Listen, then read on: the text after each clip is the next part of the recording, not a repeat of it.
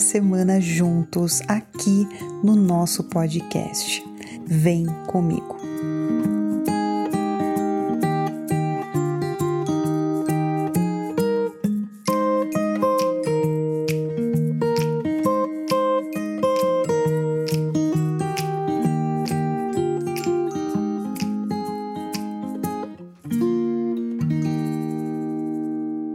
E hoje eu resolvi vir falar de quem?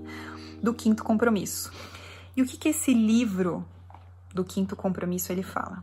O segundo vídeo que tá no meu IGTV, não, segundo não, terceiro, ele fala somente sobre o livro dos quatro compromissos. Então, se você ainda não viu, vai lá, porque nesse livro ele vai recapitular os quatro compromissos e adicionar o quinto. Mas é o quinto compromisso que você precisa ter com você mesmo, para sua liberdade pessoal, para você se libertar de expectativas suas e também dos outros, para você viver uma, uma vida mais livre, mais leve, ou para você identificar o que, que você precisa transformar em você, qual é a crença que está por trás disso tudo. No livro dos quatro compromissos, ele fala: seja impecável com a sua palavra, não leve nada para o lado pessoal, não tire conclusões e dê o melhor de si. Porque se você dá o melhor de si, você não tira conclusão sobre aquilo que foi falado, você não leva aquilo para o lado pessoal e você toma cuidado com o que você vai falar. No quinto compromisso, ele vai falar a respeito de quê? Seja cético e aprenda a ouvir. Ele fala: não acredite em ninguém, nem em si mesmo, porque todos nós vivemos a vida à nossa maneira são os seus olhos, são as suas crenças, é como você vivencia situações. Então você, quando a gente escuta algo de alguém, quando alguém cria uma expectativa a meu respeito, eu posso pensar sobre aquilo que ele me falou. Isso é uma verdade ou não, eu posso seguir com a minha vida, porque isso não tem nada a ver comigo. Se aquilo que o outro falou é uma realidade, você pode buscar uma ajuda para você transformar aquilo para você trazer leveza para aquela área da sua vida. Agora, se aquilo que a pessoa falou não tem nada a ver com quem você é, aquilo é só uma visão dela, você é cético, você sabe que você deu o seu melhor, você não tira conclusão sobre o que ela falou, você entende que aquilo é uma expectativa dela, você não leva para o lado pessoal e você toma cuidado com o que você vai falar, você se sente livre.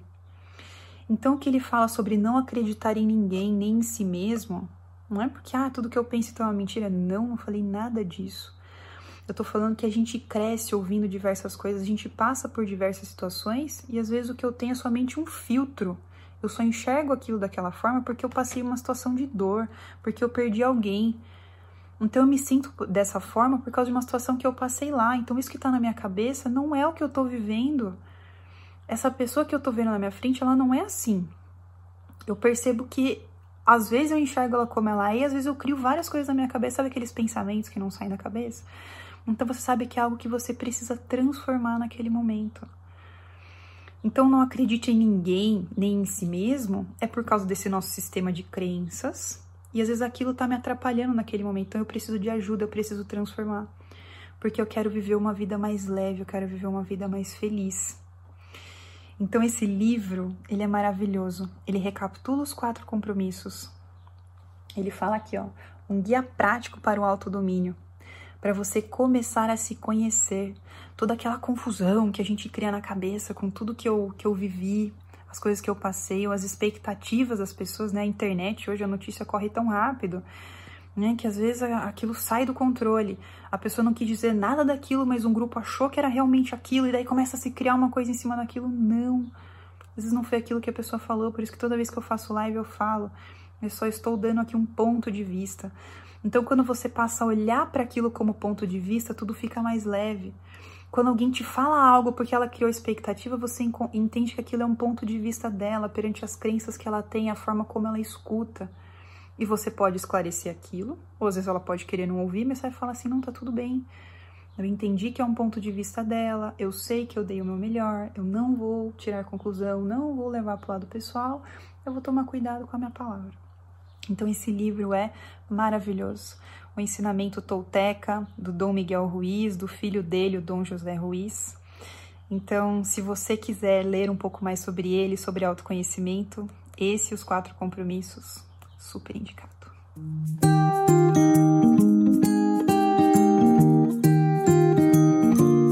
Finalizamos aqui mais um podcast.